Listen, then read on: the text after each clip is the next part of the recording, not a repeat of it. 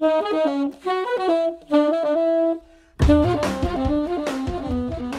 bienvenidos a Diálogos. Estamos junto a Matías Suárez Holce con Darin McNabb, que me gustaría aclarar que no solamente es un filósofo, sino es un biólogo. ¿Cómo estás, Darin? Muy bien. ¿Y ustedes? Y además, muy, muy, muy bien. Eh, y además de, de filósofo y blogger, también es un excelente youtuber y también un veterano en YouTube.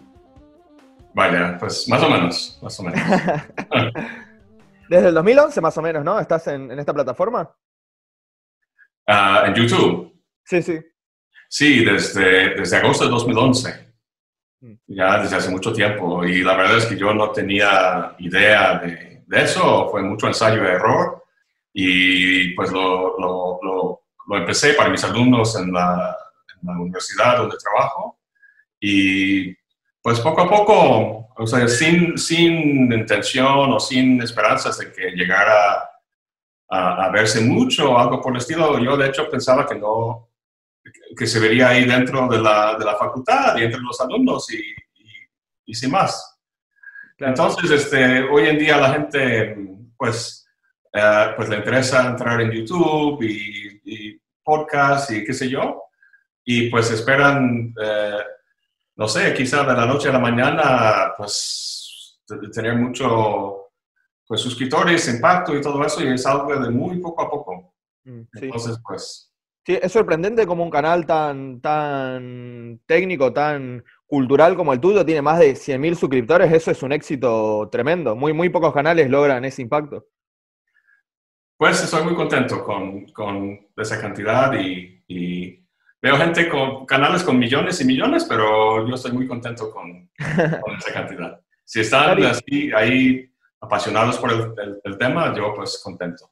Sí, eh, yo vi en, en entrevistas que nombrás y también en el video que, que- donde explicás eh, cómo haces tus videos, eh, vos mencionás que te costó mucho llegar a, a ese nivel, sin embargo yo vi casi todos los videos de tu canal y el primer video que tenés, si no me equivoco, es sobre el contrato social, ya está bastante bien hecho, o sea, no empezaste de cero cero, empezaste con un nivel, con un buen nivel. Pues eh, no sé, cuando yo la verdad es que no, no vuelvo a ver los videos, ah, especialmente los primeros videos, porque fue un formato muy, para mí, medio primitivo y, y lo- todos los primeros videos en el canal son sobre filosofía política y estética. Esas son las materias que doy en la licenciatura en filosofía aquí en, la universidad. Y eh, pues ah, terminé de hacerlos, o sea, de, de hacer videos sobre todos los autores y libros que vemos en esas materias. Y, y de ahí empecé a, pues, seguirle con otros autores que me interesaban y, y no, pero esos, esos primeros videos no, no los veo ni de chiste. Pero bueno, ahí están. Igual, yo te aviso que, que están, que están muy bien. Eh, me interesa, Darin, saber un aspecto de tu biografía. Bueno, sabemos, eh, lo mencionás en videos y en entrevistas, naciste en Estados Unidos, te formaste en Estados Unidos, estudiaste biología, después filosofía. Si no me equivoco, empezaste estudiando medicina, ¿no? Sí, bueno, en, en, en los Estados Unidos, eh, la escuela propiamente, así, de medical school, eh, uno entra eso, a, a- a la escuela de medicina, ya con una licenciatura en una de las ciencias. Y la más común es biología, ¿no? Claro, Entonces, sí. este, Eh, lo que me interesaba saber y que no me quedó muy en claro es cómo terminaste viviendo en México, en Veracruz, y cómo terminaste, o sea, cómo, cómo terminaste en México, cómo llegaste a, a México. Eh, pues ah, en 1992 o 93 vine a México por primera vez, así de, de- de De visita, turista. de turista, y vine, ah, había venido como tres veces, y me gustaba mucho. Ah, en 95 había terminado todos los requisitos, todos los cursos, etcétera, del del doctorado en Boston solo faltaba que escribiera la tesis. Entonces, había hecho un buen amigo en Puebla y, y entonces fui a, digamos, mi primer año sabático fue viviendo en México en, en 95. Y es donde escribí mi tesis doctoral, ah, es donde aprendí el idioma y, y también ah, conocí a Jalapa ah, cuando vivía en, en Puebla. Y Entonces regresé a, a, Boston para defender la tesis, pero ya había tomado la decisión de, de, de venir a México, así como, pero la idea era, la idea era uh, viajar, así no iba a quedarme en México. Uh, yo, yo, de hecho, pues quería ser poeta, eso era mi, mi primer amor, la poesía, y sigo leyendo poesía todos los días. Yo quería ser pues un, un, un gran poeta y, y entonces pues iba a ir viajando así de, mochilero. Y, Como un romántico, ¿no? Algo así, algo así. Yo, yo no vine a México con la idea de dar clases de filosofía como académico. Eso, eso no era, o sea, no, entraba en la mente. Y pues aquí en Jalapa uh, eh, se presentó una oportunidad y yo pensé, pues por un semestre está bien. Y entonces di unos cursos en la maestría en filosofía aquí y me gustó y, les gustó a, los de la facultad y me dieron un contrato de, medio tiempo y así poco a poco pues me quedaba aquí en, Jalapa y hice mi, mi vida acá y, y entonces así es como me quedé aquí en México. Claro, sí, me, queda la curiosidad porque en tu video sobre, sobre vegetarianismo decías algo así como que te habías quedado en México por los tacos, pero una vez que ya hiciste vegetariano es medio raro, ¿no? La, permanencia. Eh, Darin, teniendo en cuenta esta relación entre YouTube y cultura, o YouTube y filosofía, YouTube y divulgación científica, para ser amplios, YouTube y cultura, ¿qué canales eh, recomendás? ¿Qué canales te gustan? ¿Mirás youtubers de cultura? ¿Mirás otros canales de filosofía en YouTube? Eh, ¿Qué, qué, recomendarías?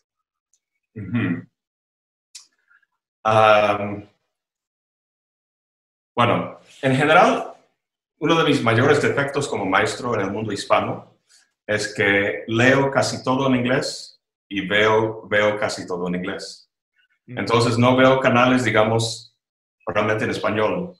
Uh, si la gran mayoría de los libros que leo son en inglés y entonces resulta muy difícil como recomendar libros para, para bueno, sobre los cursos que doy y ciertas temáticas sí conozco bien la bibliografía en, español y, y, y muchas veces pues leo, leo, libros en español porque ahí está la información que necesito. En cuanto a YouTube, la verdad es que, eh, ¿qué es lo que veo?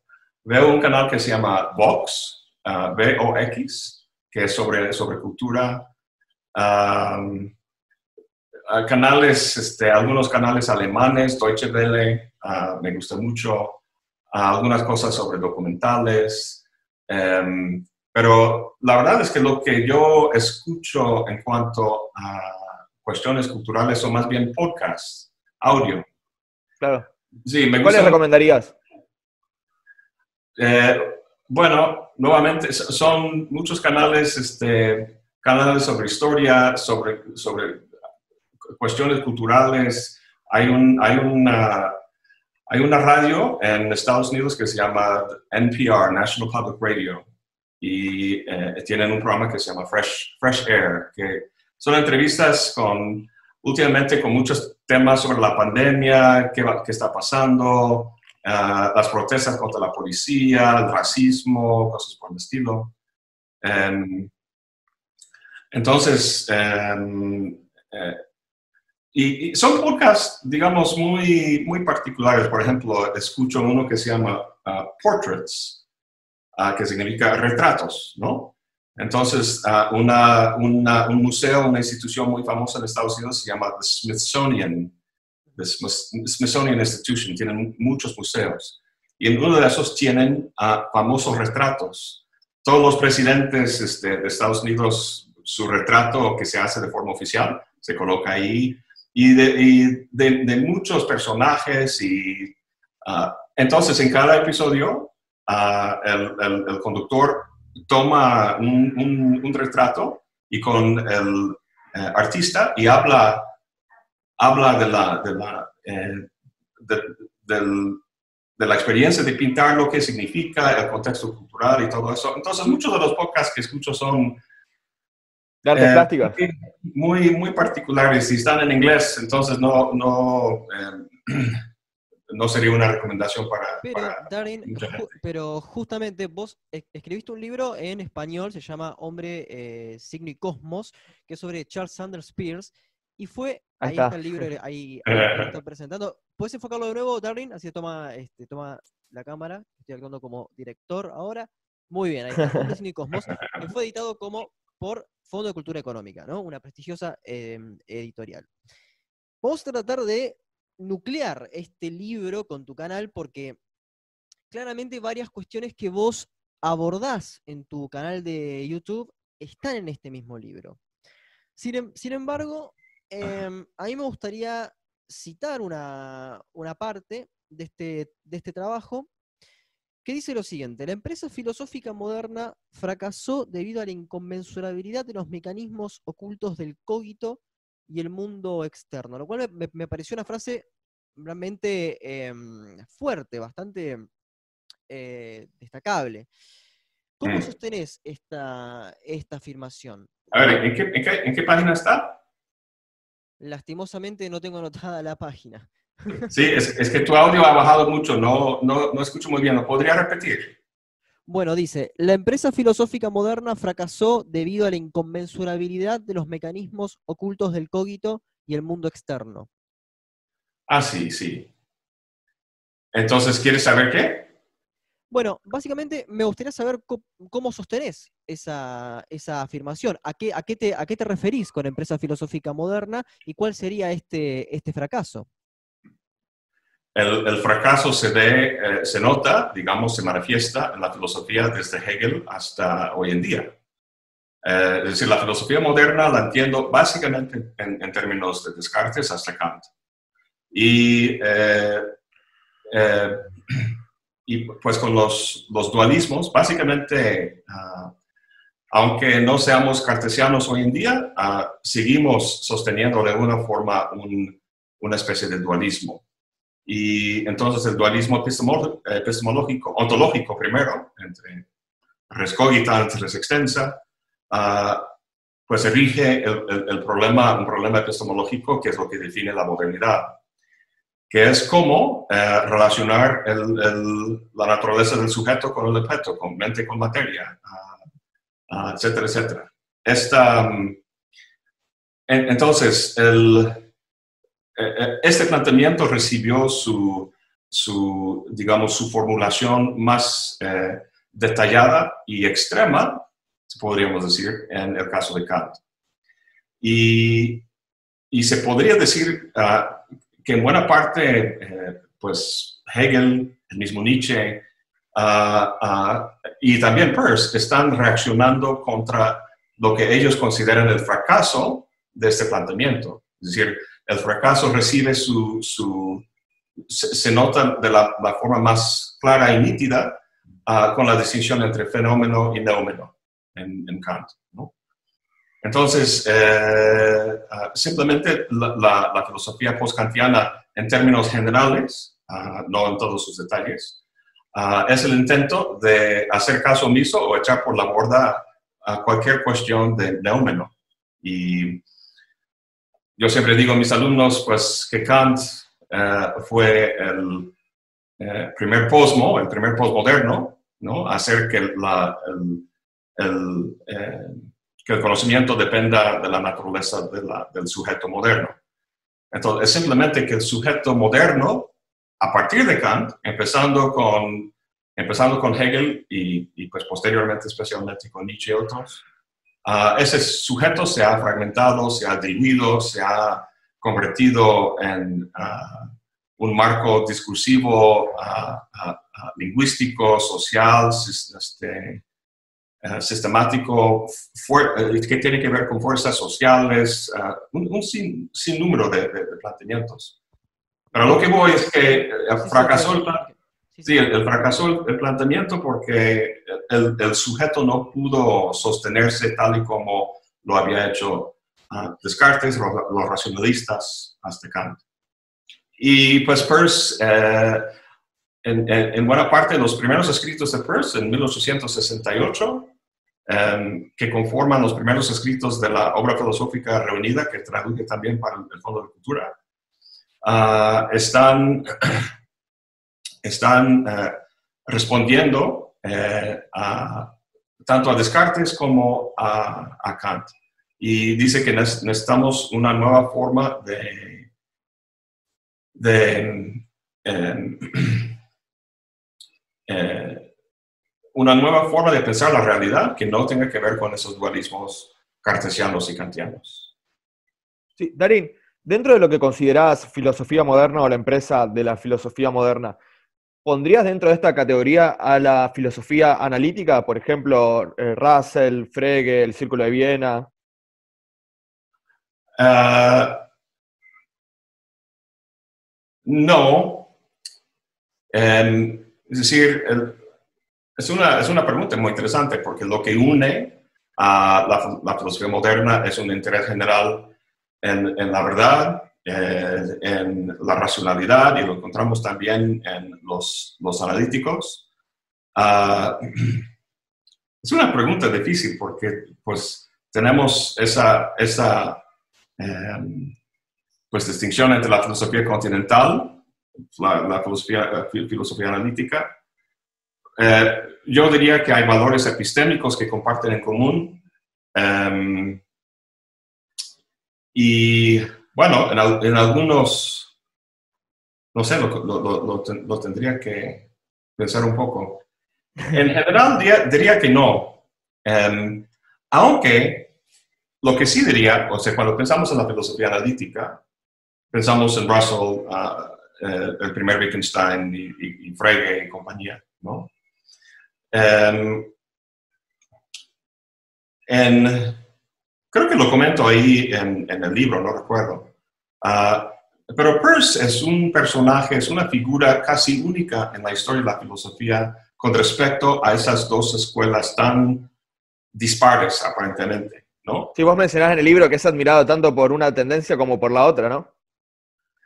Sí, podemos, podemos entender la filosofía, em, la filosofía, lo que hoy en día consideramos continental, dejamos por, por un lado la cuestión de la, filosofía moderna. Em,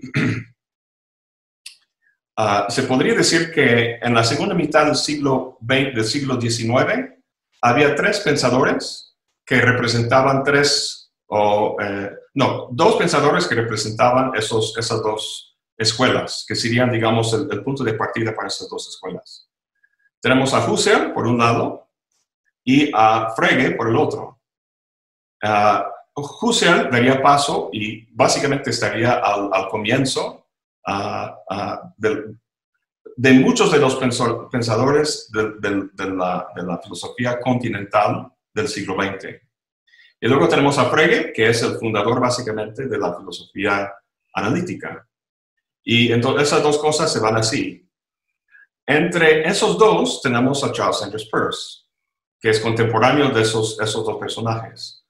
Peirce em, comparte ah, en común con Husserl ah, el hecho de ser lógico matemático, que también desarrolló un método fenomenológico.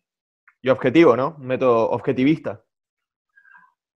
Em, no, no sé qué quieres decir por eso. Em, según tengo entendido que em, eh, hay, digamos, cierto realismo en Husserl que, bueno, se propone buscar, eh, analizar o entender la realidad tal cual es, y en Pierce hay también cierto, cierto realismo semejante en ese, en ese aspecto, ¿o no? Claro, en la suspensión de los juicios de, de Husserl eh, y comprendía los fenómenos tal cual se, manifiestan.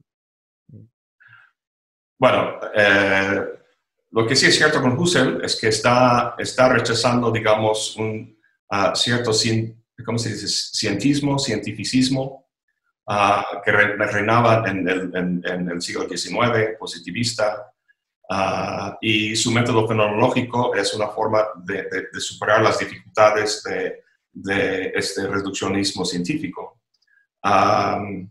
pero a lo que voy es que uh, en Peirce tenemos el desarrollo de un, de un, método fenomenológico, tal como desarrolló Husserl. y por el otro lado, tenemos este, a Frege.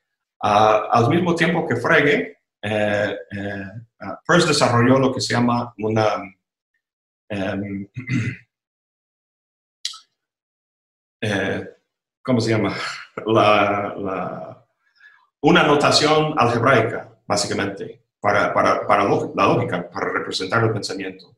Entonces, cuando abres, un libro de, de- cuando abres un libro de lógica y ves todas esas ecuaciones, ah, básicamente de la, de la lógica simbólica, esto proviene de, de, de- de- Frege, ah, de su, lo que se llama en alemán su Begriffsschrift, su conceptografía, ¿no? Es decir, su forma de escribir o representar los conceptos, las inferencias que hace la mente, ¿no? Peirce hizo la misma cosa al mismo tiempo, su notación, notación algebraica. Es simplemente que su notación, ah, por alguna razón, no ganó eh, eh, el- el- la aprobación de los lógicos. Los lógicos este, simplemente agarraban la notación de Frege y esa es, es- es la, que, la que ganó. ¿No Entonces, hay lo- símbolos eh, de Peirce en las anotaciones em, formales de Principia Matemática de Russell y Whitehead? ¿No influyó Peirce en, en algunas notaciones de los Principia? Claro, claro. Eh, Russell y Whitehead toman la notación, que, que bueno que, me, que lo mencionas, este, me recordaste, que Russell y Whitehead toman la notación de Peirce y eso es lo que emplean en Principia Matemática. Es cierto. Es, es- es cierto. Darren, cosa a lo que a lo que justamente me, me estaba refiriendo, que básicamente es, es- es a lo que estaba men- mencionando Matt, es que, como habías dicho, empresa filosófica moderna, me parece un, concepto un poco eh, problemático, porque los analíticos, eh, efectivamente, estos mecanismos ocultos del, del, cogito, eh, buscan des- desentrañarlos, ¿no? Y justamente con la lógica es una manera como para, para, para, para poder hacerlo. Entonces, este, como que me gustaría saber si para vos ese dualismo está resuelto quizás en cierta filosofía científica, por decirlo de, de- de alguna manera, como por ejemplo Mario Bunge.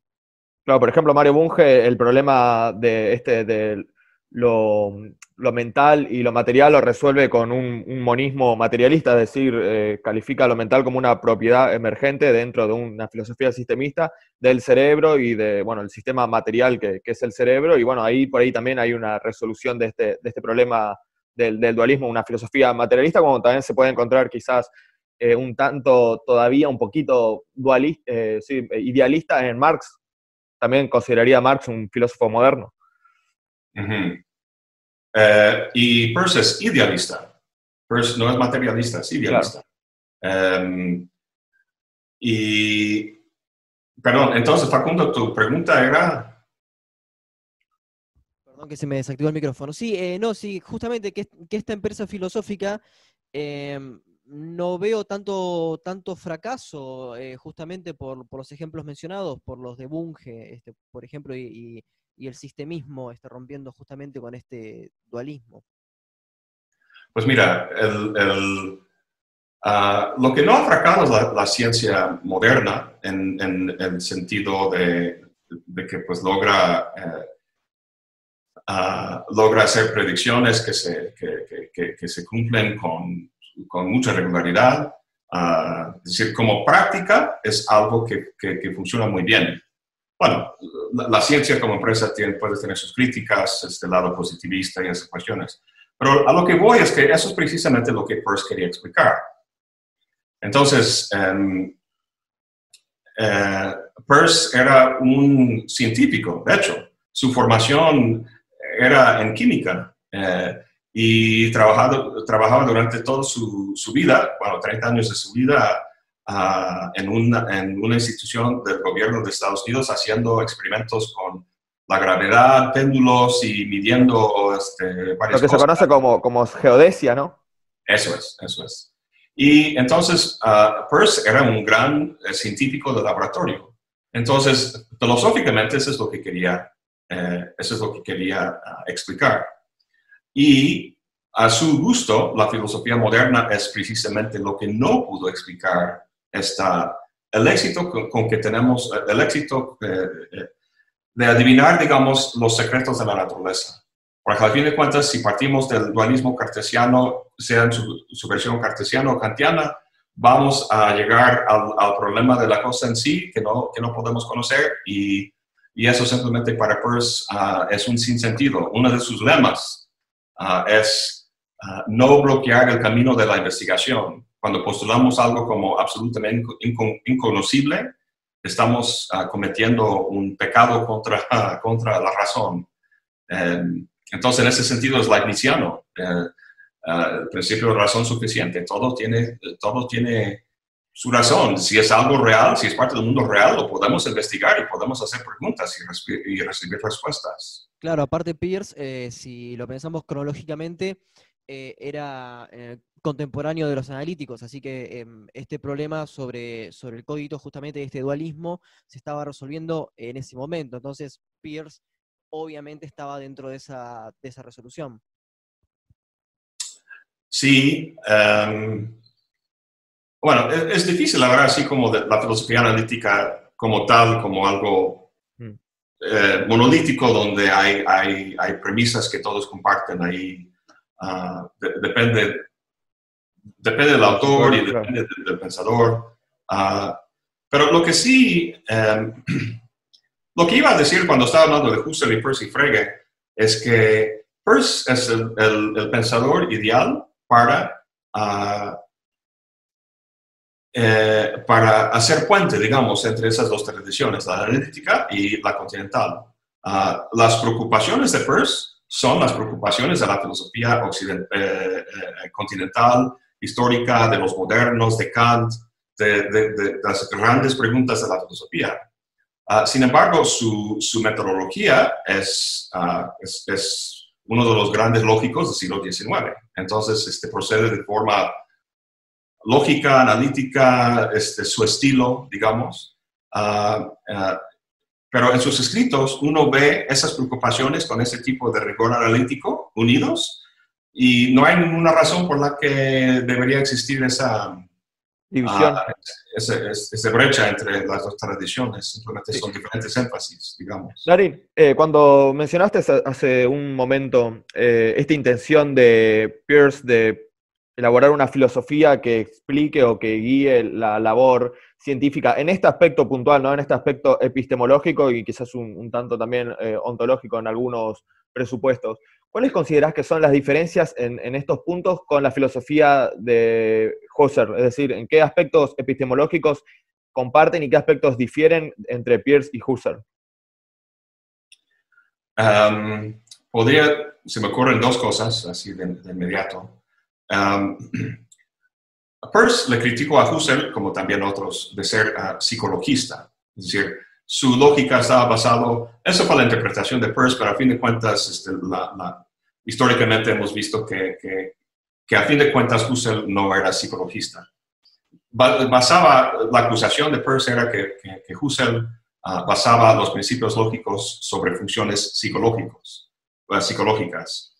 Uh, y esto es un, tanto Frege como Peirce estaban totalmente en contra de, de cualquier psicólisis, de, de, de, psicologistas. Sí, hacer que la lógica ah, tenga bases psicológicas, porque eso lo hace contingente y, y, caprichoso al fin de cuentas, y no científico. entonces, em, eh, eso sería una cosa, pero digamos quizá el, menor, porque al fin de cuentas Husserl aceptó una posición no uh, antipsicologista. Em, el otro, ese es un, ese es un digamos, problema o, no pleito, pero siempre que me toco con un fenomenólogo, le hago la siguiente pregunta. Em, porque para Husserl, el método fenomenológico, ah, ah, la, idea, la idea era que, que convirtiera a la filosofía en una empresa ah, científica, en términos muy generales, Wissenschaft. Y entonces, el punto es que la descripción fenomenológica tiene su, como su finalidad a eh, vislumbrar o, poner en relieve las estructuras básicas de la conciencia, ¿no? Entonces, al, final de la, eh, descripción fenomenológica, ah, supuestamente lo que, y, y, luego la reducción eidética, viendo la esencia ¿no? de esas diferentes manifestaciones fenoménicas, la idea es que eso nos revele no solamente características sobre la naturaleza del objeto, sino de la conciencia misma. Y que podríamos, a, partir de esa descripción, pues eh, esbozar, digamos, las estructuras básicas de, la, conciencia. Y entonces siempre pregunto, ¿cuáles son estas estructuras básicas? ¿Dónde está la lista? pues tenemos Husserl y luego, pues muchos que vinieron después, eh, eh, Heidegger, este, Sartre, Merleau-Ponty y muchos más, ¿no? Entonces, mi pregunta siempre con la fenomenología, a mí me gusta mucho, a, mí me gusta la tradición fenomenológica, me gusta leer una, un, análisis fenomenológico. Por ejemplo, ahorita estoy con una serie de, de, videos sobre el ser y la nada, y hay una sección donde Sartre habla, o sea, su descripción fenomenológica de la mala fe es una maravilla. Es súper, súper interesante. O sea, muestra con mucha claridad la naturaleza de la mala fe a través de su descripción fenomenológica. Y eso está bien. Ah, pero es, es, la fenomenología uh, simplemente esta descripción, descripción, descripción, descripción sin, ad infinitum, sin fin. Um, ¿No sería más bien un círculo hermenéutico? Eh, ¿Cómo, cómo? ¿No sería más bien eso un círculo hermenéutico eh, si se lleva a un extremo? Uh, bueno, se, se, podría con Heidegger interpretarlo así, pero si eres husserliano, husserliano o sea, Husserl, eh, pues era, la idea era este, fundamentar una ciencia la conciencia. a eso me refería cuando decía que intentaba ser objetivo. O sea, tenía un... ah, bueno, sí.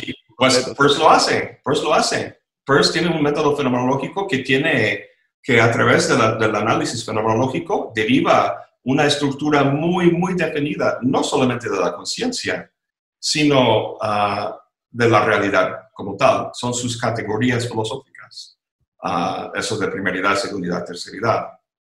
Y eh, entonces, pues, eh, vaya, comparte Husserl y, Peirce son dos hombres barbudos, decimonónicos, eh, interesados así con esa mentalidad científica, Wissenschaft y, rigor y seriedad y todo eso. Ah, los dos eh, responden de una forma muy fresca y nueva a revivir una tradición ya osificada ah, durante mucho tiempo yo creo que a fin de cuentas, ah, una, cosa que divide a los dos es que, es que Husserl, permanece demasiado centrado en, en, el sujeto, la noción de sujeto, ah, en la distinción sujeto-objeto.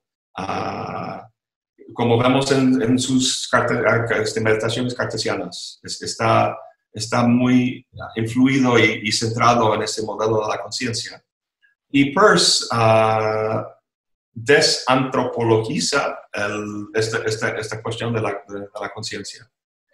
Entonces, donde, donde, para, donde para Husserl, pues la, conciencia tiene, digamos, signos, ah, ah, ideas, conceptos, signos dentro de la, de la conciencia.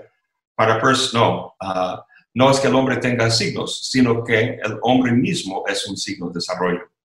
Entonces, Peirce disuelve las dicotomías modernas de sujeto-objeto, mente-materia, etcétera, etcétera, en su especie de, de, monismo semiótico basado en su análisis fenomenológico que derivó las categorías de primeridad, segundidad, terceridad. Y, y bueno, Bueno, bueno, pero... Eso, eso sería, digamos, una primera aproximación a, lo de Percy ah, cuando hablamos del dualismo, estamos hablando de un, o sea, una dualidad de qué? De dos cosas. Y en la filosofía moderna era una filosofía de la sustancia. Res cogitans quiere decir cosa que piensa, ¿no? Una sustancia que piensa. Lo encontramos en Spinoza, en Leibniz, en, a lo largo de la, de la tradición este, moderna. Entonces, la, filosofía de Peirce em, eh, rechaza ese dualismo por un ah, monismo ah, diferenciado con lo que él llama no una lógica sustancialista, no una lógica de la sustancia, sino una lógica de relaciones. Esa es, una forma, ah, digamos, importante para entender la, cómo Peirce transforma el, marco moderno. Es decir, deja por atrás, así como hizo el mismo Nietzsche, em, la noción de sustancia y en vez de esto lo que tenemos ah, ah, no es una lógica de sustancia, sino de, relaciones. Y eso es lo que constituye su sistema categorial de primeridad, segundidad, terceridad. Hay tres, tres formas básicas en las que las relaciones pueden darse. Y, um, y eso lo analiza a lo ancho y largo de su filosofía y cualquier tema que está estudiando. Sí, eh, Darín, yo tenía una, una pregunta um, eh, que ahora es un poco tarde, debería haberla hecho antes de empezar a hablar tan profundamente de Pierce. Y es que Pierce es un autor bastante técnico, bastante complicado y que, eh, cuya producción se publicó más que nada en artículos y no tanto en libros como estamos acostumbrados a decir. Si uno quiere leer a Kant, por ejemplo, va a crítica de la razón pura, pero en el caso de Pierce uno tiene que leer compilaciones o ediciones y también ayudarse con introducciones. Bueno, su libro eh, lo recomiendo mucho, lo, he leído y la verdad que es muy bueno, es una excelente eh, introducción al pensamiento de Pierce. A mí personalmente Pierce me, me, cuesta bastante entenderle, pero tiene algunos puntos que son bastante complejos, por ahí un tanto, un tanto oscuros en el, en el, sentido de que hay que meterse en una obra que está muy, muy dispersa. En este sentido, eh, ¿qué recomienda para empezar a leer a Pierce de primera mano? Porque, bueno, hay varias ediciones, ¿no? Una es la de Kloessel, por ejemplo. Em, ¿qué, compilaciones, qué ediciones y qué, cuáles son las principales cuáles, eh, que recomendaría usted para empezar a leerlo? Es decir, para adentrarse en la obra de Pierce a primera mano, los textos, los, papers y los artículos. Sí, yo, yo diría que eh, ah, mencionó a, a a él y, no recuerdo el, el, otro, editaron lo que se llama The Essential Purse, que es eh, dos, dos, tomos de 52 o 56 ah, escritos ah, más importantes o esenciales. Y eso es lo que traduje para el fondo ah, como obra filosófica reunida. Recomendaría mucho, digamos, la primera mitad, bueno, todo, todo el primer tomo, que es más, es más chiquito que, el segundo. Ah, ahí están eh, de sus escritos más, más reconocidos, más famosos. Em, eh, la fijación de la creencia, que acabo de, tratar en el último video que hice en, en la Funda Filosófica, eh, em, este, uh, ay, se va por completo, eso es lo que pasa con la edad. Em, em,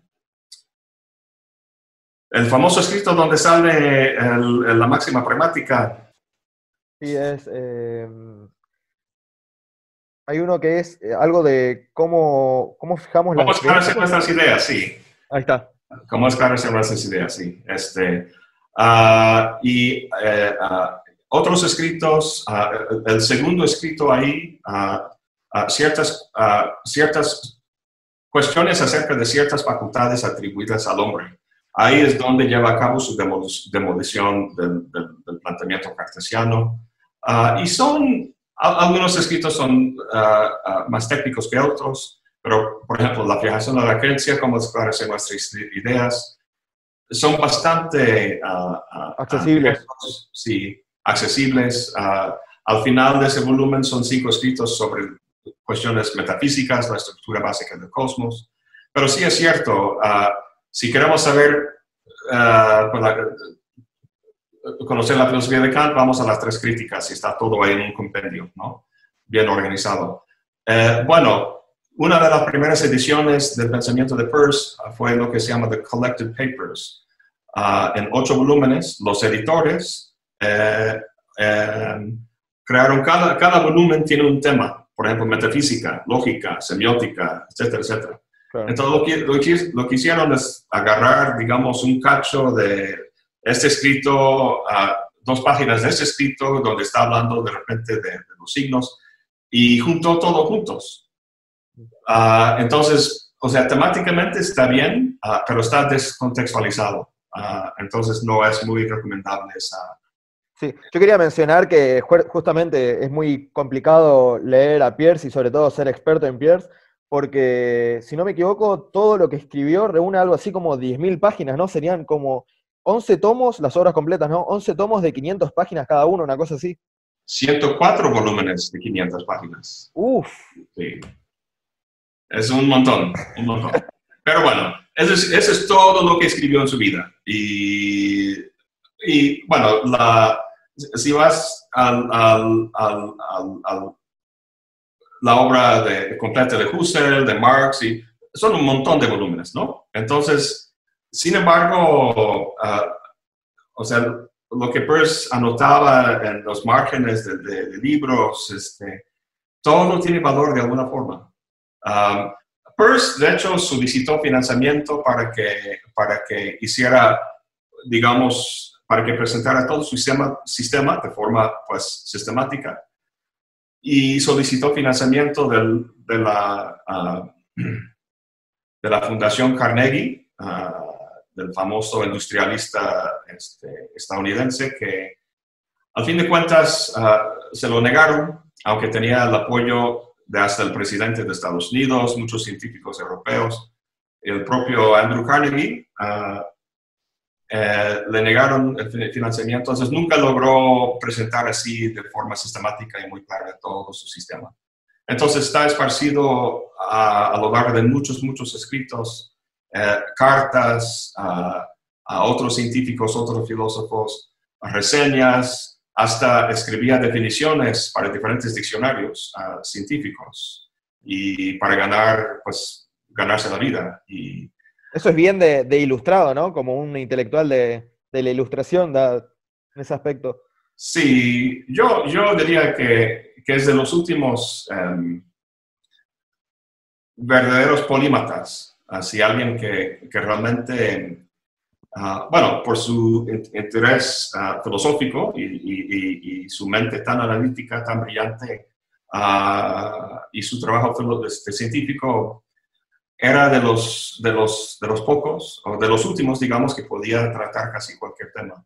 Y de hecho, yo, y, y eso no solamente tiene que ver con la naturaleza de la persona, de Peirce mismo, ah, sino con la naturaleza de lo, de lo que planteaba. Yo digo a mis alumnos en la licenciatura, em, eh, pues cuando vas buscando em, el, el, criterio más importante para escoger a X tema o X autor, de, leer y, trabajar y convertirte en experto en, en, en, este, pensamiento, debería ser la pasión, que te apasione, que te guste, que te, que te anime, etcétera, etcétera. Ah, pero también convendría mucho que escogieras a un autor... Que no tenga más de 100 tomos de, de obra completa para empezar. un, autor arquitectónico, es decir, cuyo pensamiento trata de responderlo todo, o sea, del, de los aspectos más ah, generales del, cosmos hasta las cosas más pequeñas de la experiencia bueno, humana. Bueno, Darin, justamente hasta el año 2020 tuvimos eh, con vida a un autor que, que, trató de hacer eso, que fue Mario Bunge. Eh, me gustaría saber cuán familiar sos con su obra ¿por qué no hay ningún video sobre Mario Bunge en tu canal? ¿Y qué relación hay entre Pierce y Bunge, si, hay alguna? Pues no hay ningún video sobre Bunge en mi canal por la misma razón que no hay ningún video sobre Spinoza, sobre Wittgenstein, sobre Russell, sobre eh, Descartes. Se podría decir en, una frase eh, muy conocida, porque el arte es largo y la vida es corta, ¿no? Exactamente. Uh, vita, uh, uh, ars longa, vita brevis. vita brevis, exactamente. Entonces estoy en camino. vaya, vaya, eh, yo admiro mucho a, a Bunge, a su, su, persona, su personalidad, su, su, su pasión, su compromiso con, con la ciencia. Um, al fin de cuentas, yo creo que fue demasiado reduccionista o, demasiado duro con el, el lado filosófico, em, digamos, metafísico. Él sí iba en contra, pues, eh, eh, eh, pensamiento postmoderno, relativista, lo que quieras. Em, em, bueno, confieso que no he leído mucho a Bunge. No he leído directamente a él, sino sobre él. Debo confesar de, así de entrada. Entonces no puedo responder de forma uh, plana y, y, como debe de ser. Sin embargo, la sensación que me da uh, es que, es, es que um, minimizaba um, quizás aspectos de, más relacionados a la filosofía continental, ¿no? La filosofía continental es, es, un poco parecido a lo que, eso que decía Stephen Hawking, ¿no? El famoso Stephen Hawking decía la filosofía, pues ¿de qué sirve la filosofía? Tenemos la ciencia, ¿no? Y eso es más o menos la idea que, que me da Mario Bunke. Uh, que todo cientificismo... Es una sensación, ¿eh? Es, es, eh, es, es, seguramente es equivocada. Seguramente es equivocada. Eh, pero hay un tema que está muy vinculado a esto y es que en tu canal, si uno ve los videos que producís, sobre todo tenemos, por ejemplo, la serie sobre el serie de, de Sartre, también tenemos a Heidegger, etcétera. Hay como una especie de mm, interés mayor por lo que es la filosofía continental, y siendo que usted es biólogo, experto en Pierce y conocedor, por ejemplo, de la obra de Frege, por ahí se da la sensación que hay poco menos espacio para lo que es la filosofía analítica. Por ejemplo, no hay un video sobre Bertrand Russell o, sobre, bueno, sobre Frege, no, no, sé si hay, creo que, no, que no, había visto. Eh, ¿por, qué, ¿por, qué, es esta razón de que hay más eh, filosofía continental que, que analítica en, en, sus videos? El gusto. Esa es la respuesta corta, el gusto. Uh, estos son los, los, autores que trato, son los autores que me, que, que me interesan. Uh, o sea, cuando cuando me meto, digamos, en los argumentos de, de, de Frege, uh, es, es, muy interesante. Hay, hay, ciertos papers que son muy reconocidos, muy famosos uh, en la historia de la filosofía analítica, de, de Quine, de Quine, uh, algunos otros. Um, y eso en algún momento pues me gustaría tratarlos, uh, pero simplemente no es no es, digamos, la... Y eso es curioso porque, porque pues, este, escribí sobre, sobre Peirce, entonces uno pensaría, pues, tendría más, uh, uh, digamos, más afinidad o gusto por el, el, lado analítico. Y, simplemente no... Algunos tienen ese interés, esa mente que, que, que, que le llama la atención estos, estas, esas cuestiones, pero vaya, la mayoría de lo que he leído, digamos, si yo agarro una, una, revista um, uh, filosófica uh, contemporánea que publica cosas sobre filosofía analítica, no, no, puedo describir el aburrimiento que me provoca lo que encuentro ahí adentro y la irrelevancia y... y pero eso... Eso pasa también con la filosofía este, continental. También hay, hay, mucha paja, hay mucha basura. 95%, si no más, de lo que se publica hoy en día en revistas de filosofía no van a leerse de aquí ni siquiera 10 años.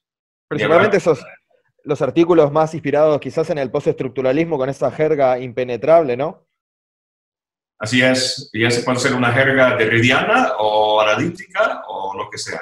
Pero lo que refleja más bien es un sistema académico que está enfermo, uh, que obedece una lógica de un sistema ya no propiamente filosófico, sino más bien económico, social, de jerarquías, de... de, de, de inflar currículum con publicaciones irrelevantes también, ¿no?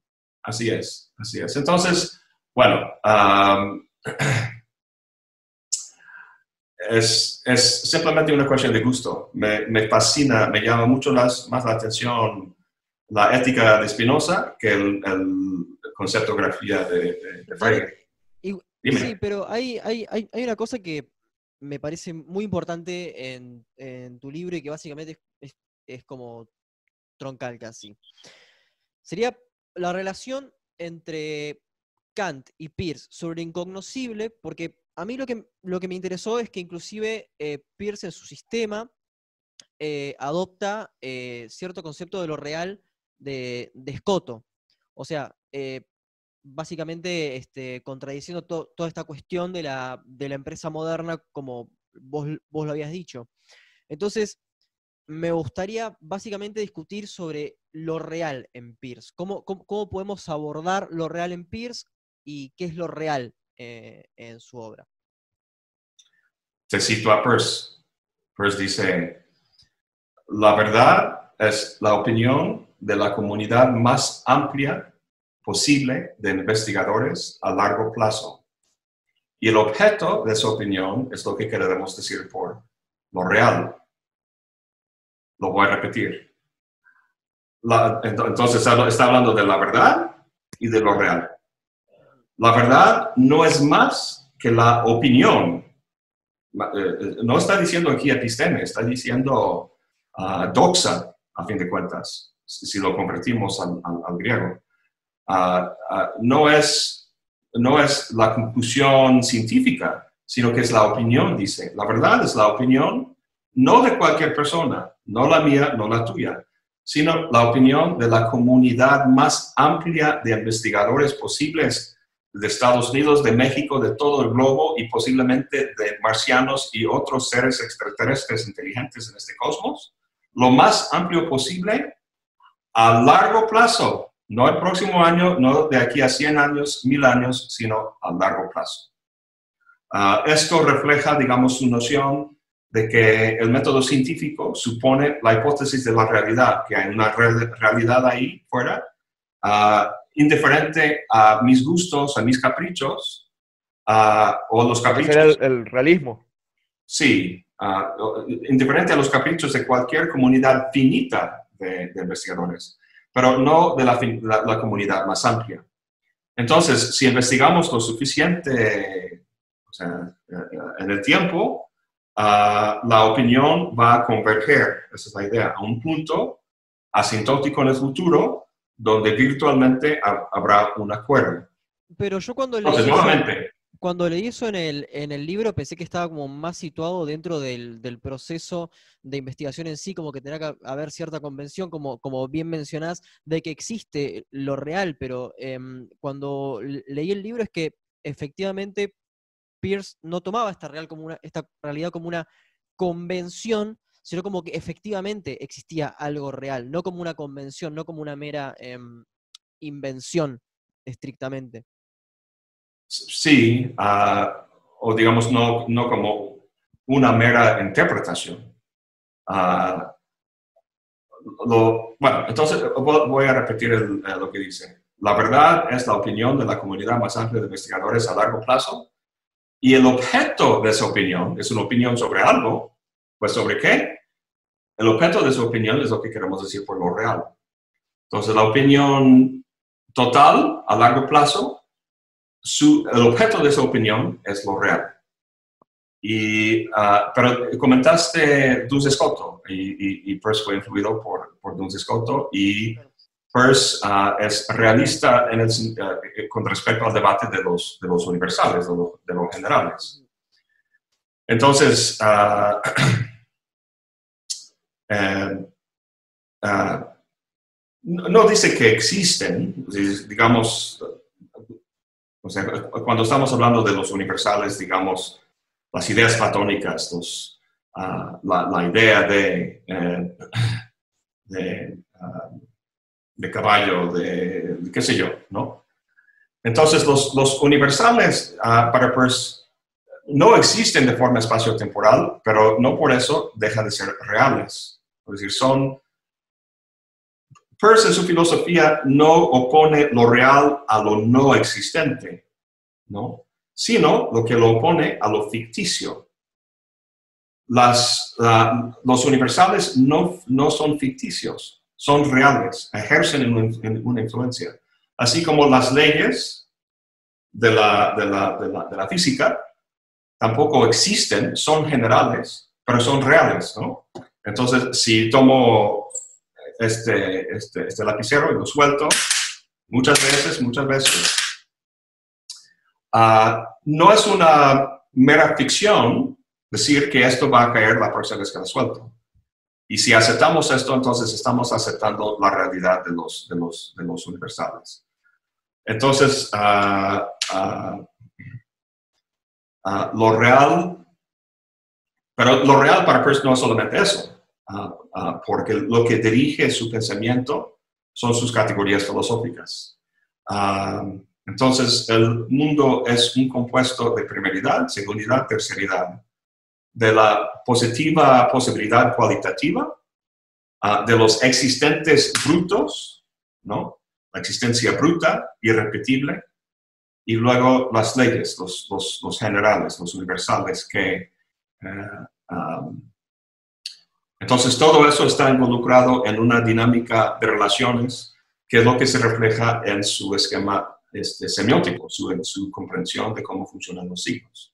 Bueno, en, este aspecto me gustaría también eh, hacer una, pregunta. Eh, mencionaste el aspecto semiótico y eh, estamos hablando un poco sobre la, visión que tenía Pierce de, la verdad y, de la realidad, ¿no? El viejo problema del realismo y de la epistemología.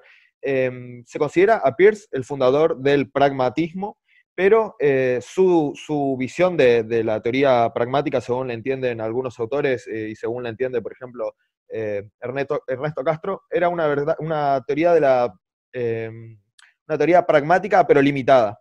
Él cuando propone su, pragmatismo, ¿no? que la verdad de un signo, si no me equivoco, no sé si lo estoy explicando mal, la verdad de un signo depende de las consecuencias prácticas de su utilidad, eh, esta, premisa es interpretada luego por William James, el, famoso pragmatista estadounidense, y luego es reinterpretada por Dewey. Eh, es decir, Pierce postula una, visión, una teoría pragmática, una, definición o, digamos, eh, funda los principios de, una escuela y a medida que, esta escuela se va desarrollando, su, visión empieza como a ampliarse. Es correcto decir que justamente esto, que la teoría de, la pragmática de Peirce es limitada y la teoría de, James es mucho más general y la de Dewey aún más general. ¿Cómo es la evolución en ese aspecto del pragmatismo estadounidense? Ah, no, bueno, Peirce mismo no, diría que es uh, limitado, depende de lo que uno lo que quiere decir por este, una concepción limitada. Ah, mejor decir, acotada o con cierto significado, así preciso, ¿no? Em, mencionó que la verdad de un signo es sus consecuencias ah, pragmáticas. Es, la, máxima pragmática no es un criterio de la verdad, sino del significado. Exacto. cuando me refiero a que justamente que es acotado, me refiero a esto. La teoría pragmática en Peirce es una cuestión de significado. Y en William James pasa a ser una cuestión eh, principalmente metafísica de la verdad. Y Dewey, esto, bueno, se, amplifica. no sé si es correcto interpretarlo así. Sí, yo, yo creo que sí, en términos generales. El mismo Peirce dice eso, ¿no? De que en, su filosofía el pragmatismo era una herramienta lógica en el proceso inferencial de sacar hipótesis, deducir sus consecuencias y probar esas consecuencias de forma inductiva en la experiencia y los experimentos. El, la máxima pragmática ah, nació para ah, agilizar parte de este proceso, ¿no? De entender el, el, el significado de nuestras hipótesis para poder deducir correctamente las consecuencias de ellas. Em, entonces, dice que en James se convirtió en todo un principio ah, metafísico del cosmos, ¿no? El pragmatismo. sí, sí, em, tiene un aspecto epistemológico más general, es decir, eh, considera, la, por ejemplo, las verdades eh, metafísicas, la, el atributo de verdad de una proposición metafísica según sus consecuencias pragmáticas. Esto ya excede, si no me equivoco, si no estoy interpretando mal, yo eh, aclaro, no, no, soy un gran conocedor de, lo que es el pragmatismo estadounidense. Eh, justamente en, James, y esto es lo, que le, criticaba Bertrand Russell, la teoría de la verdad por eh, pragmática es, empieza como partiendo de, desde los postulados metafísicos y empieza como a, extenderse. Es decir, eh, la verdad en general pasa a ser una cuestión de, consecuencias prácticas o incluso subjetivas. Por ejemplo, eh, James decía que las creencias religiosas eh, subjetivamente generaban mucho, bienestar, entonces por consiguiente él entendía como que esas creencias en ese aspecto eran verdaderas, cosa que, bueno, esto ya también excede completamente los postulados de Pierce. Sí, sí, eh, la verdad es lo que funciona, lo que, la verdad es lo que eh, en inglés decía, el, preguntaba por el, cash value, cuál es el valor en efectivo de eso, o sea, su, su consecuencia práctica, ¿no? Y bueno, la, eh, eh, Peirce posteriormente dice que, que, su em, formulación original, que se encuentra en cómo esclarecer nuestras ideas, ah, raya en el nominalismo, con el cual quiere decir que, que, en su formulación original, que luego James tomó y convirtió en, su, en, eso que acaba de, describir usted, uh, y dice, no, eso no, no, fue mi idea, eso no es mi concepción, y como sabemos, este tiempo después lo cambió, uh, le dio otro nombre, pragmaticismo, eh, eh, para distinguirlo de las, de las versiones que uh, rondaban ahí entre Dewey y James y otros. A mí me interesaba esta, esta evolución de, de, cómo se fue, cómo fue cambiando ¿no? la, la visión del pragmatismo pragmaticismo al pragmatismo y después, bueno, a un pragmatismo mucho más, más general, que es lo que usted mencionaba con eh, la verdad es lo que funciona. Eh, quiero saber si usted ve en esto, en, esta evolución de la escuela pragmática de la verdad, los cimientos de lo que después, posteriormente, eh, principalmente en Estados Unidos y en Francia, serían las visiones ya completamente subjetivistas de las escuelas postestructuralistas o postmodernas, las visiones completamente subjetivistas de la verdad o directamente negacionistas de la verdad, que dicen, bueno, eh, se podría resumir en, una síntesis estas ideas como la verdad no existe. Eh, acá en Argentina, por ejemplo, tenemos un divulgador de filosofía que yo no llamaría filósofo, no sé si, si escuchó hablar, Darío Strand Raiva, que es, bueno, la, cara, la principal cara de lo que es la filosofía en Argentina, él dice directamente, la verdad no existe y es lo que menos importa, tiene frases de este tipo, pero más allá del caso puntual de Darío, hay como en la filosofía eh, moderna o, contemporánea em, esta visión de que la verdad eh, no importa, no existe y entramos ya en lo que es ese concepto de posverdad. ¿Ve una relación entre esto y la, y la concepción pragmática más exagerada de, la verdad en, en el pragmatismo estadounidense? Bueno, ah, primero voy a, terminar con la, o sea, cómo lo concibe. Entonces, el, el, la, distinción entre su pragmatismo inicial y su pragmaticismo es que el pragmatismo inicial se daba a entender, aunque no fue su intención, pero se daba a entender que el, significado de cualquier idea o concepto o contenido mental ah, es un acto, es algo definido, es algo que sucede.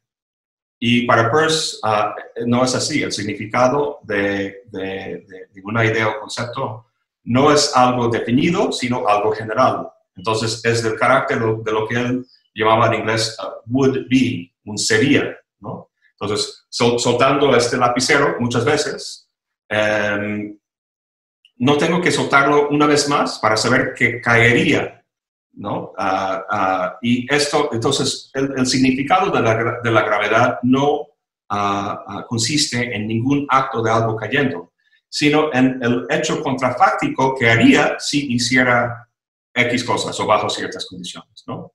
Entonces, y ahí está involucrado su, su realismo, ¿no? la, realidad de los, de los universales.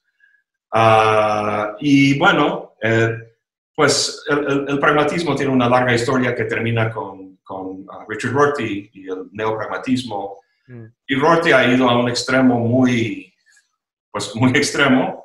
a, ah, ese, a, ese, punto quería llegar justamente con, mi pregunta.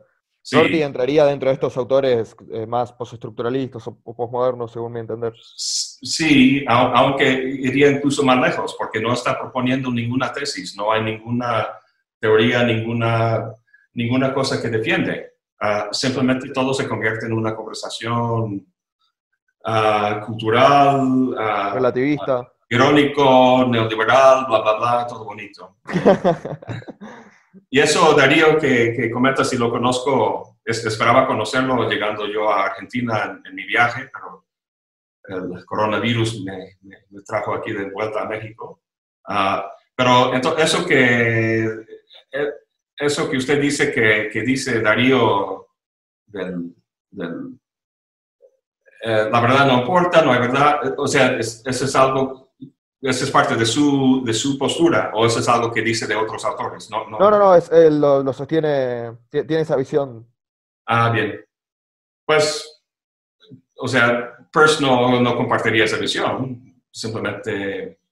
Peirce dice algo que a mí me llama la atención, creo que lo dije en algún video.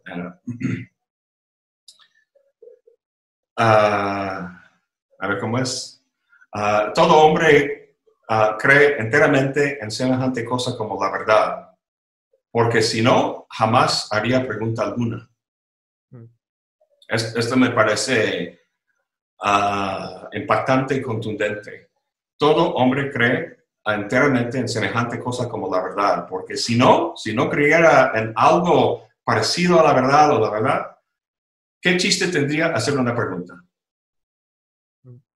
Enterarme de tus, de tus, de, tus prejuicios y tus gustos y tus, y tus fetiches este, intelectuales y cosas por el estilo. por ahí un, un, filósofo posmoderno diría que hacer una pregunta sirve para eh, hacernos a nosotros mismos preguntas que nos sirvan para desestabilizar las verdades como consensos. Esto no es algo que yo piense, sino más o menos como una visión general. No, no, eh, no, no estoy diciendo, o sea, es exactamente lo que creo yo que diría Darío Stanraiva, pero creo que es una visión muy general en la filosofía debido al impacto de, las teorías postestructuralistas y las teorías relativistas de, la verdad. Quería saber justamente, eh, Rorty podría ser uno de esos ejemplos, si no hay en el pragmatismo estadounidense una evolución cada vez eh, que se fue interpretando de forma más extrema, que terminaría en, este, en este relativismo tan, tan radical.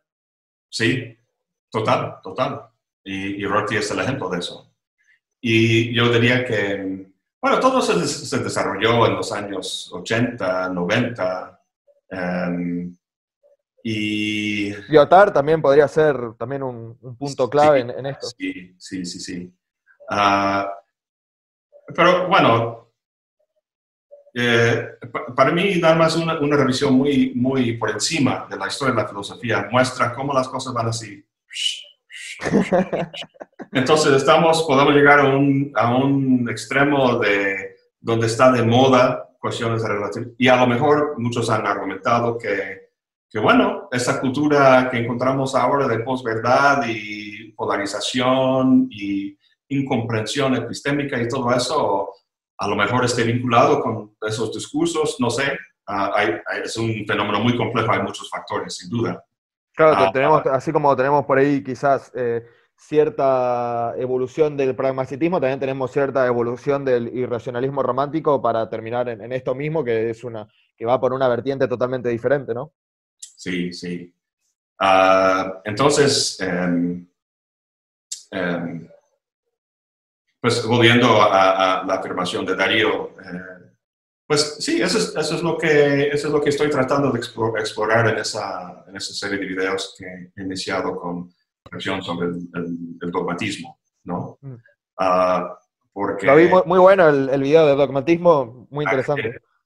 muchas gracias. Bueno, eh, es, es, algo que llevo pues algún tiempo pues pensando y dando vueltas sobre esas cuestiones y entonces, uh, en, el último video que, que, subí sobre la fijación de la creencia, este escrito de Peirce, eh, pues empiezo hablando de, Russell, ¿no? Y que la filosofía no es ciencia, o sea, no vamos a manejar la, noción de verdad en, sentido científico, como el científico lo que lo puede comprobar con cierto grado de, fiabilidad, ¿no?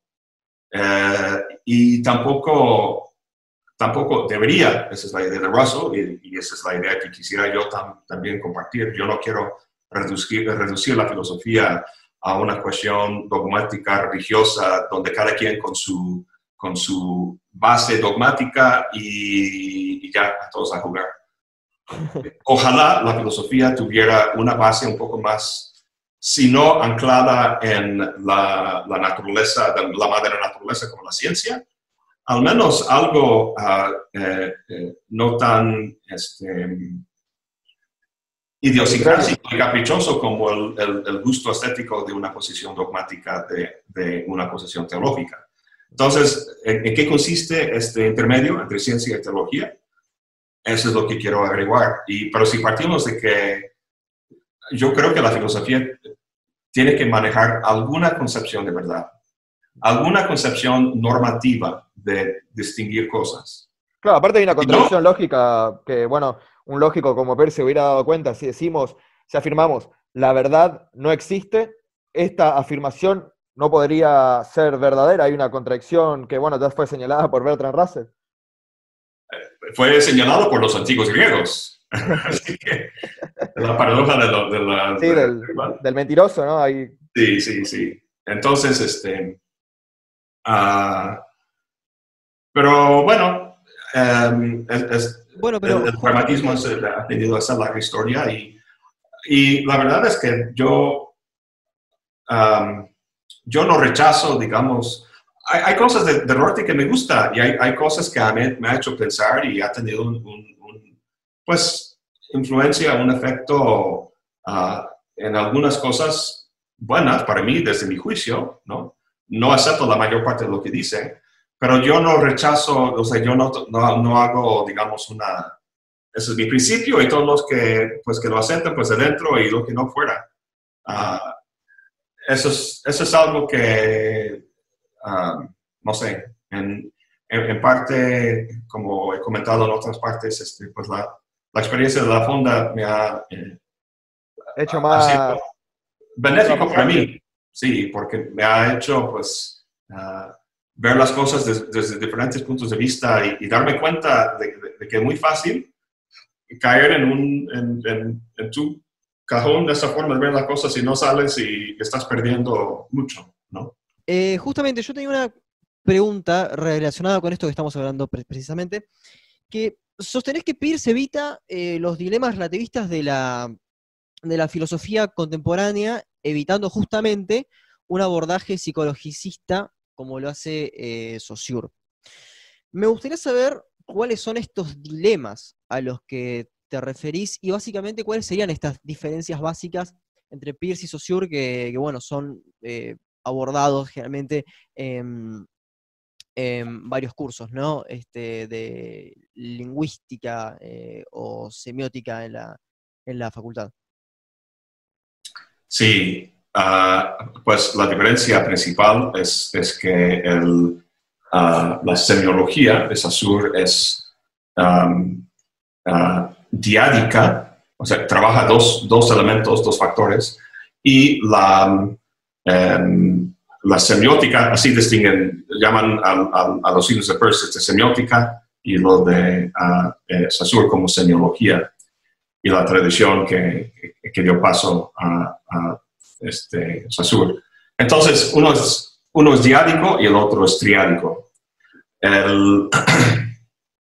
Ah, una consecuencia del sistema uh, diádico es que se presta a un relativismo porque no hay, digamos, un tercer elemento que, que medie entre, entre los primeros dos. Y, y tal y como describe a el, el sistema lingüístico, un sistema de diferencias sin un término positivo. Ah, tenemos pues una, un, sistema en el que, como Derrida bien ha mostrado uh, en, en, en, sus análisis, él fue muy influido por, por ah, la, el, esta relación diferencial, lo que Derrida llama différence, eh, se perpetúa, perpetúa, perpetúa, porque nunca llegamos a un, a un, a un fin. De hecho, en uno de sus libros, eh, Derrida, de la gramatología, se llama, Derrida está pues deconstruyendo a medio mundo y de repente para y en un dos o tres este, cuartillas ahí en medio del libro ah, elogia a Peirce, que es algo muy extraño para Derrida normalmente va al, ataque y, deconstruye. Entonces dice, uh, Peirce fue muy lejos en la dirección de lo que llamamos la deconstrucción del significado trascendental y ah, donde, donde la interpretación o la indagación llegaría a un, digamos, la, presencia del significado así en su pureza o algo por el estilo. Y em, entonces, de hecho tengo un, escrito, a lo mejor se puede encontrar ahí en línea, ah, donde hablo un poco de, las, eh, la interpretación que Derrida hizo de, de Peirce, creo que se llama en latín omne symbolum de símbolo, ah, en fin. El, el, punto aquí es que eh, la estructura diádica del sistema sosuriano se presta a, a, lo que Derrida ha llamado, y, otros, Humberto Eco, ha llamado la semiosis ilimitada, la semiosis ilimitada, uh, donde X interpretación da paso a la siguiente interpretación, a la siguiente, y nunca llegamos a una interpretación. y también hay como una, como una especie de, de pan, es, pan sin, no sé cómo decirlo, como pan simbolismo, algo así, todo, todo es un, un símbolo, un, un, signo. Sí, como una de esas este, casas embrujadas en la feria que están llenos de espejos y uno, pues, ¿no? los reflejos por todos lados, ¿y dónde está la Algo como un fractal parece. Sí, um, y bueno, en, el caso de Peirce, ah, la, la semiosis ilimitada, de hecho, hoy en la mañana estoy escribiendo un artículo em, donde estoy interpretando los primeros párrafos ah, de un libro de Kierkegaard que se llama eh, eh, La enfermedad mortal. Y esos, esos párrafos son de, los párrafos conceptualmente más densos en toda la, la larga y gran obra de Kierkegaard. Ah, y suena muy, muy hegeliano ah, ahí. Y bueno, a, lo que voy es que estoy eh, utilizando ah, la detallada lógica de relaciones de Peirce en vez de Hegel para interpretar a, a Soren a, Kierkegaard ahí y su noción de yo, cómo surge el yo. El yo es una relación autorreferencial, y, ah, pero está susceptible a lo que, lo que Kierkegaard llama la desesperación.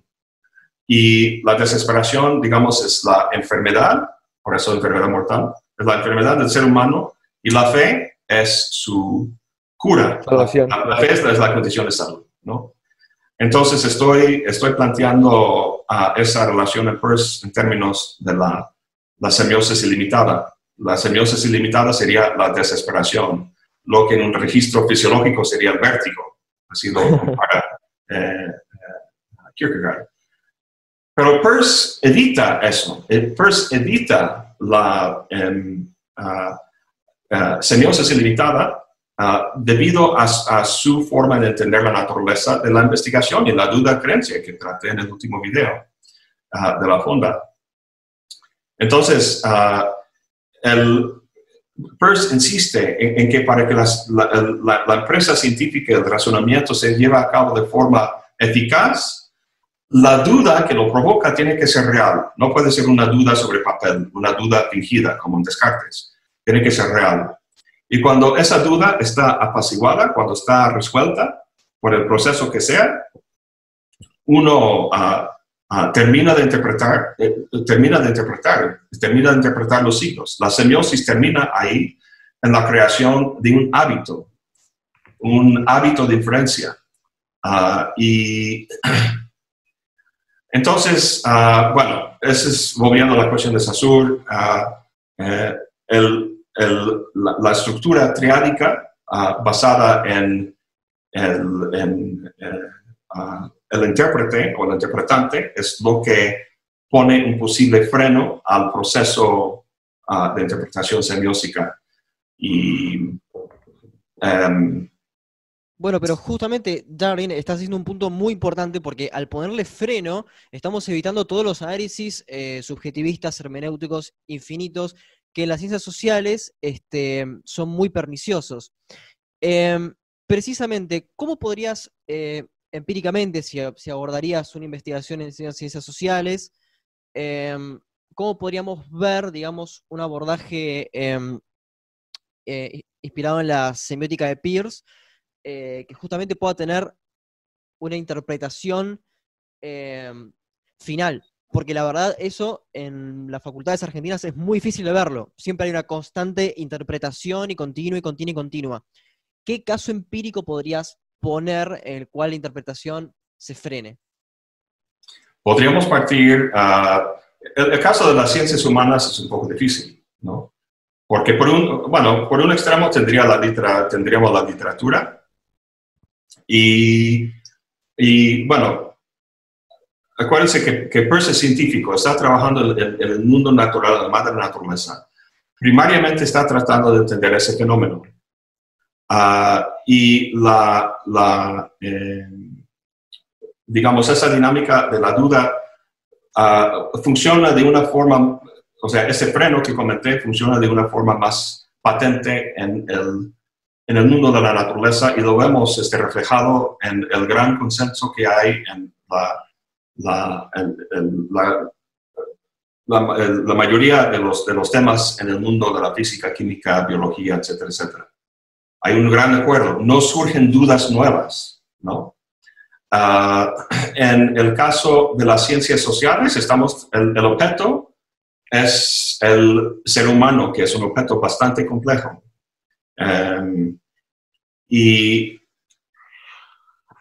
entonces, la, em,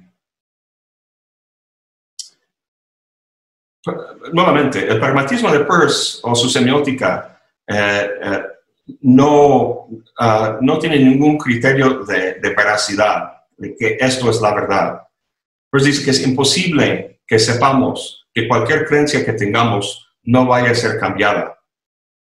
Es, esa es simplemente la naturaleza del método. Sí, ahí yo haría una distinción. Eh, como vos lo mencionás, esa, esa postura ¿no? de, de, de, que no hay una verdad absoluta se llama justamente fabi, fabilis, ay, no me sé la palabra. Fabilista. ahí está, fabilista.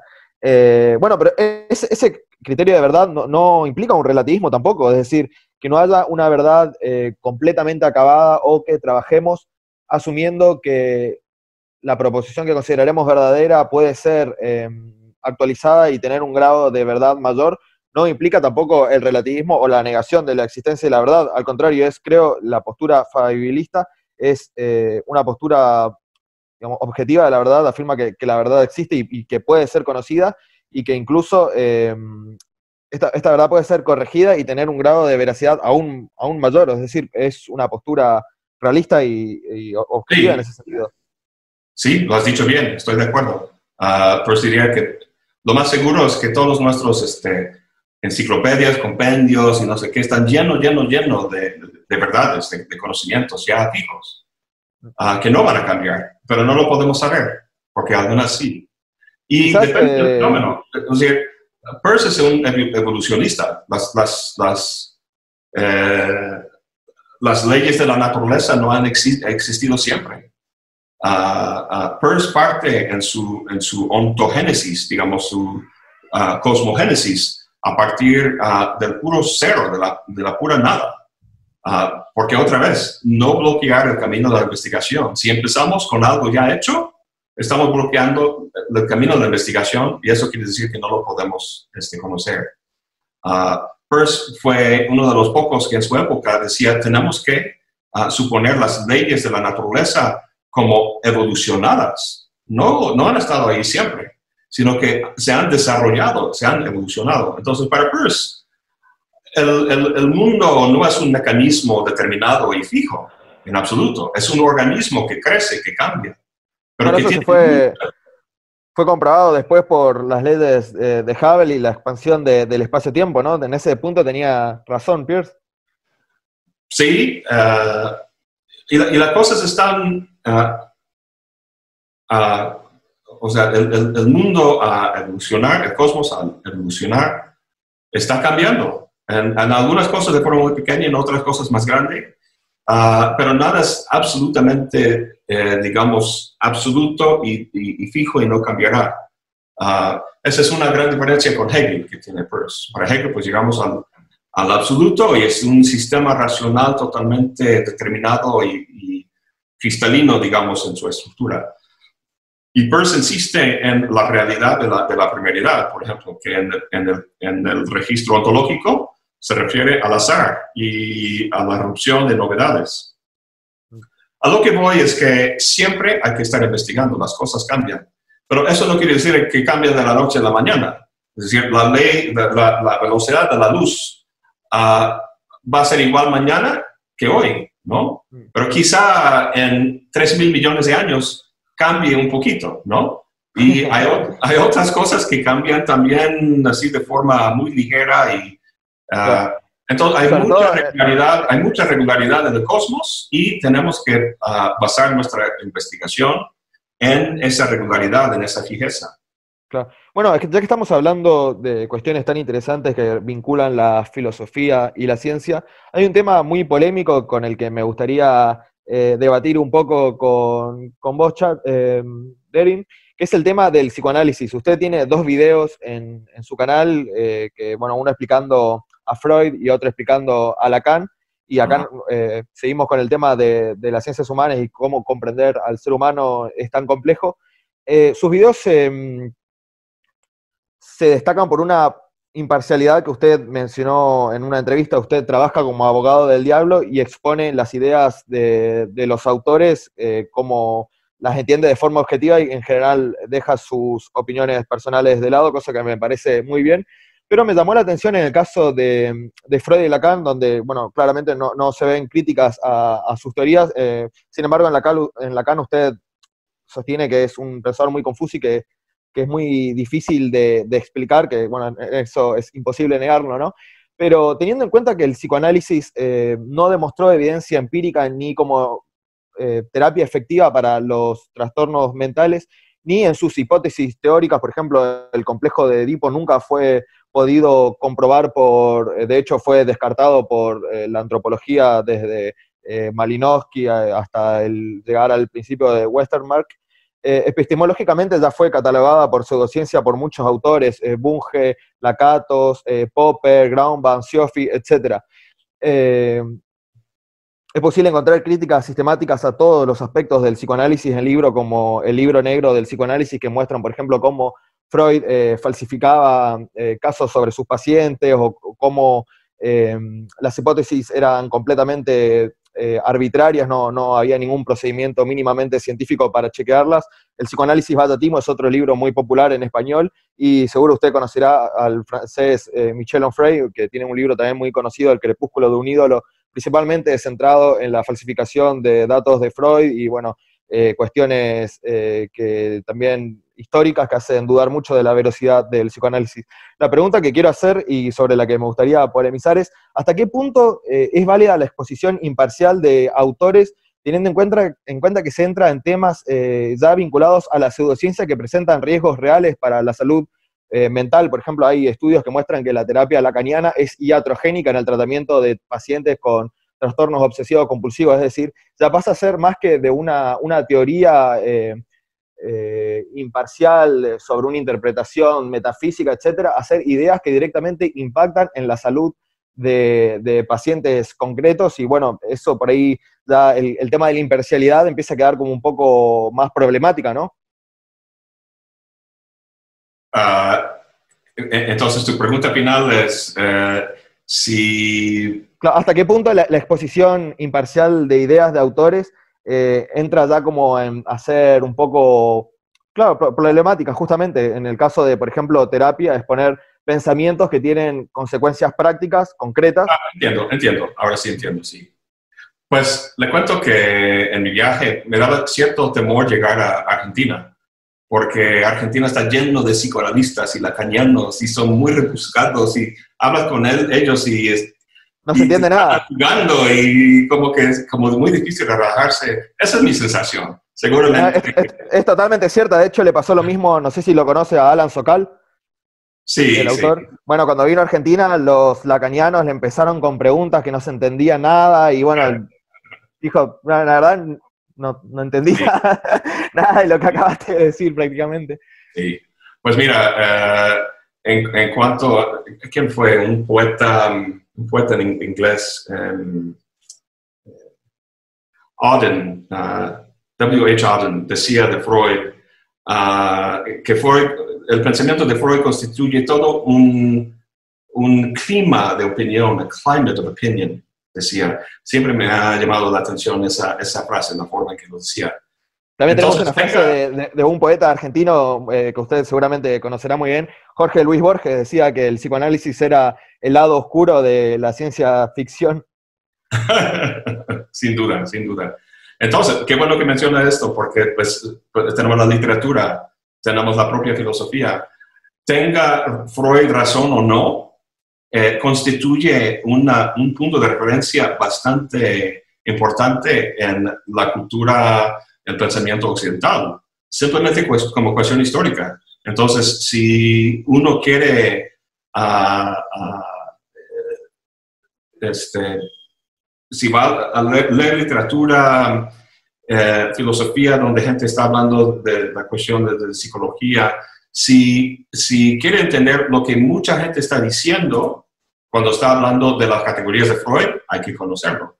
Entonces, eh, yo soy de la opinión general, y mis amigos psicoanalistas me van a, me van a reclamar, eh, pero sí, es, eh, yo, yo veo la, la, cuestión, a fin de cuentas, de, la transferencia y el, um, es decir, eh, tenemos un marco teórico que explica lo que está pasando, pero se me hace que lo que está pasando está a un nivel más, más básico de, de de simplemente influencia casi chamánica que... Eh, vaya, no debería decir más porque eso es todo una caja de Pandora y... Pero, se me hace que hay... es imposible. Pero es una pseudociencia, ¿es una pseudociencia el psicoanálisis para, para, para vos o no? Eh, no, es una ciencia porque no es, algo, no es algo repetible en la misma forma en que el mismo experimento en física puede llevarse a cabo exactamente de, la misma forma eh, y, Variable, llevarse de esa forma. Uh, pseudociencia, uh, yo simplemente no lo... yo, no, yo no llamo a la sociología una ciencia. O sea, la psicología no es una ciencia para mí. Entonces tampoco el psicoanálisis. Uh, si, si, si, pretende serlo, si alguien dice es científico y esto es así tal cual, pues sí, pseudociencia.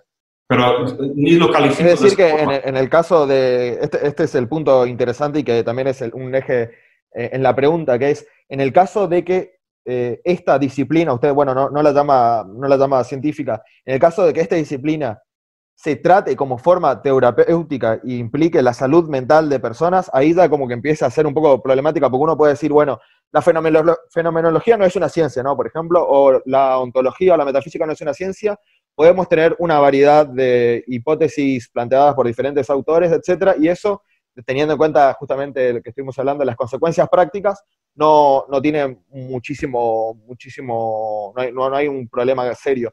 Pero cuando estas eh, hipótesis entran en la vida eh, de las personas de forma que afecten o no su salud mental, ahí ya hay un tema bastante más complicado. Más complicado. Por ejemplo, usted menciona que eh, la psicología no es una ciencia, puede ser debatible, pero sin embargo la terapia cognitiva conductual demuestra efectividad terapéutica para tratamientos puntuales como puede ser la depresión, que es un tema muy serio, o trastornos obsesivos-compulsivos, etc. Ahí eso, teniendo en cuenta, ¿no? Como, como eh, eh, disciplina terapéutica, teniendo en cuenta esa efectividad y teniendo en cuenta la inefectividad eh, de la terapia psicoanalítica, hay como una cuestión bastante más, seria, ¿no? O sea, es decir, no, no, podemos tener la misma imparcialidad con la que analizamos la fenomenología de Husserl, comparándola con la de Pierce, por ejemplo, por nombrar un tema cualquiera de filosofía, con un tema que directamente impacta en la salud mental de, de una persona deprimida, por ejemplo, que puede llegar incluso a suicidarse o a cometer otros actos eh, extremos. Ah, yo, yo, conozco gente que ha, que ha sacado mucho provecho del psicoanálisis. Ah, yo diría eh, ciertas ah, corrientes este, populares. ¿Cuál es eso que mencionó? ¿El, terapia cognitiva? Sí. Sí. Es decir, el, hecho de que alguien puede resultar beneficiado de eso no quiere decir que, eso, que, que, que el planteamiento teórico tenga razón en absoluto. Un chamán puede ser el mismo efecto. Eso no quiere decir que la forma en que el chamán entiende el ser humano sea la correcta.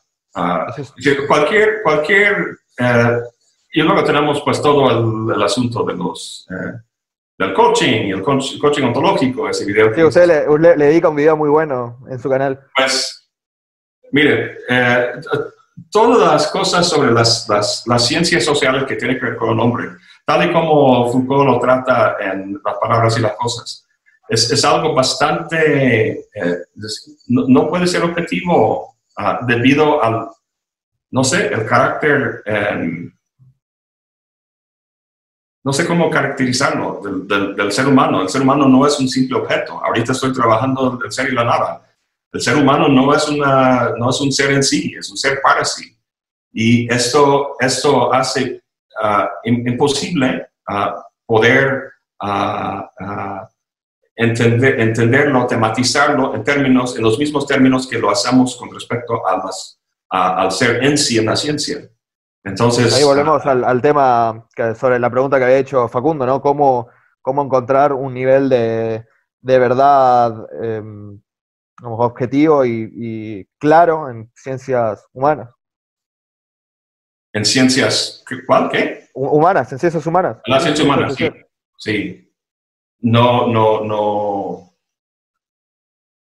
No veo cómo, la verdad Bueno, eh, pero, pero para ir cerrando, eh, ya que definimos ciencia en términos de Darwin McNabb, porque obviamente es un término polisémico y que obviamente, este, como bien mencionó Matt, em, es debatible qué es ciencia y qué no, especialmente con el caso de la psicología. Eh, en lo que comprendes por ciencia, Darin, em, ¿cuáles, sería, cuál, ¿cuáles podrían ser los usos eh, de la semiótica de Peirce? Los usos productivos, ¿no? Para, para, para la, ciencia. O sea, ¿para qué, ¿para qué sirve la semiótica para la ciencia? Mm. Exactamente, sí, sí, sí. Sí. Uh, la, la, semiótica, bueno, um,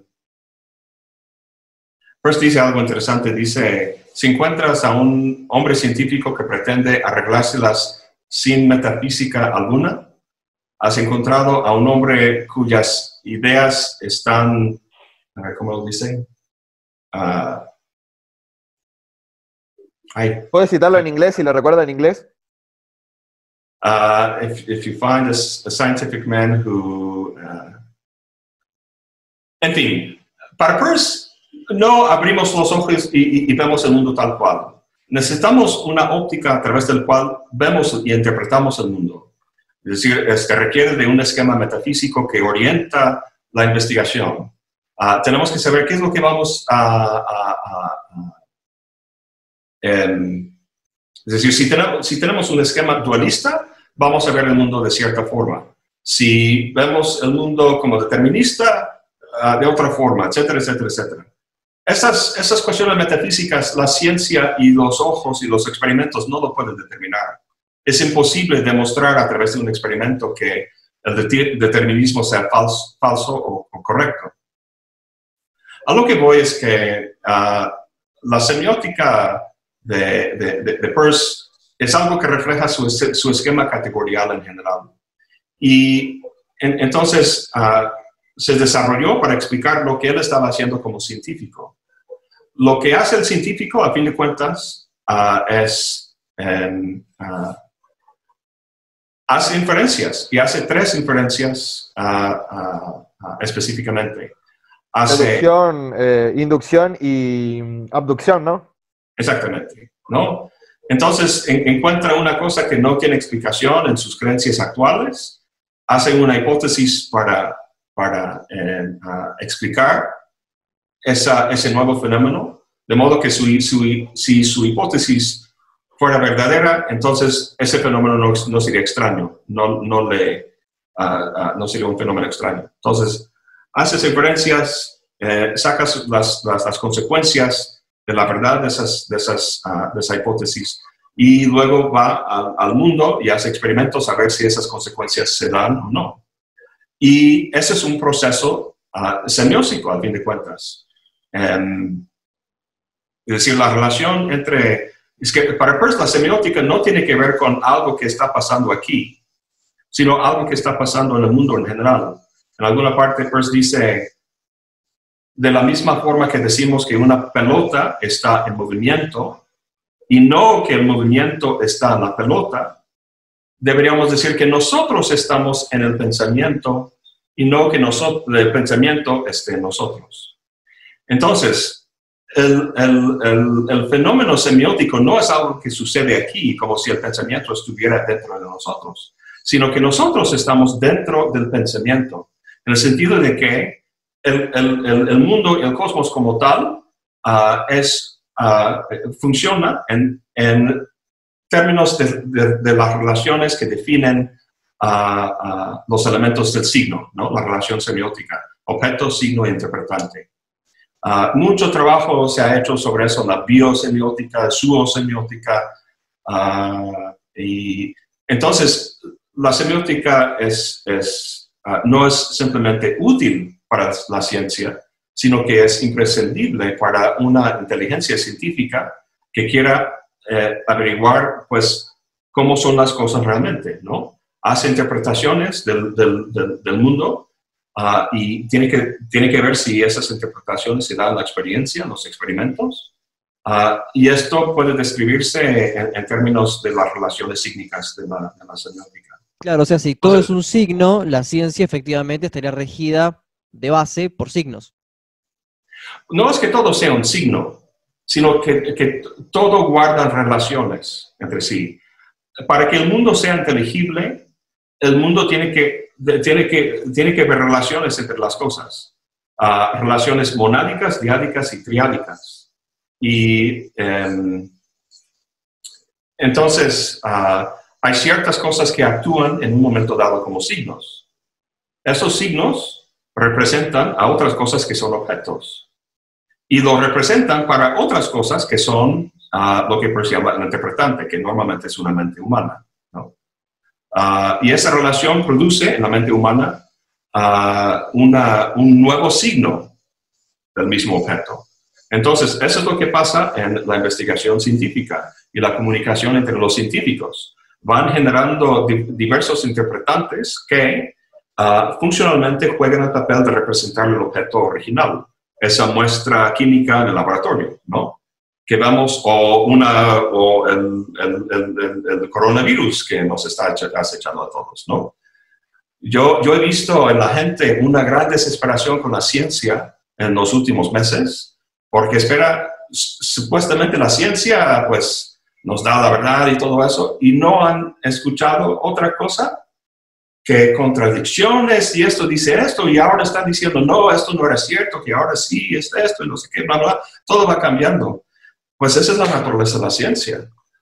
Entiendo, todo el mundo quiere la información ahora mismo porque estamos en una urgencia, pero la ciencia eh, eh, pues tarda y tiene que ver comunicación y publicaciones y revisión y, y, muchas de las ideas y las hipótesis pues no, no, no salen así este, correctas y hay que cambiar las cosas y es un, es un desmadre, como decimos aquí en México. Y, y bueno, pero así es, uh, en, el inicio de una investigación científica así está la cosa, ¿no?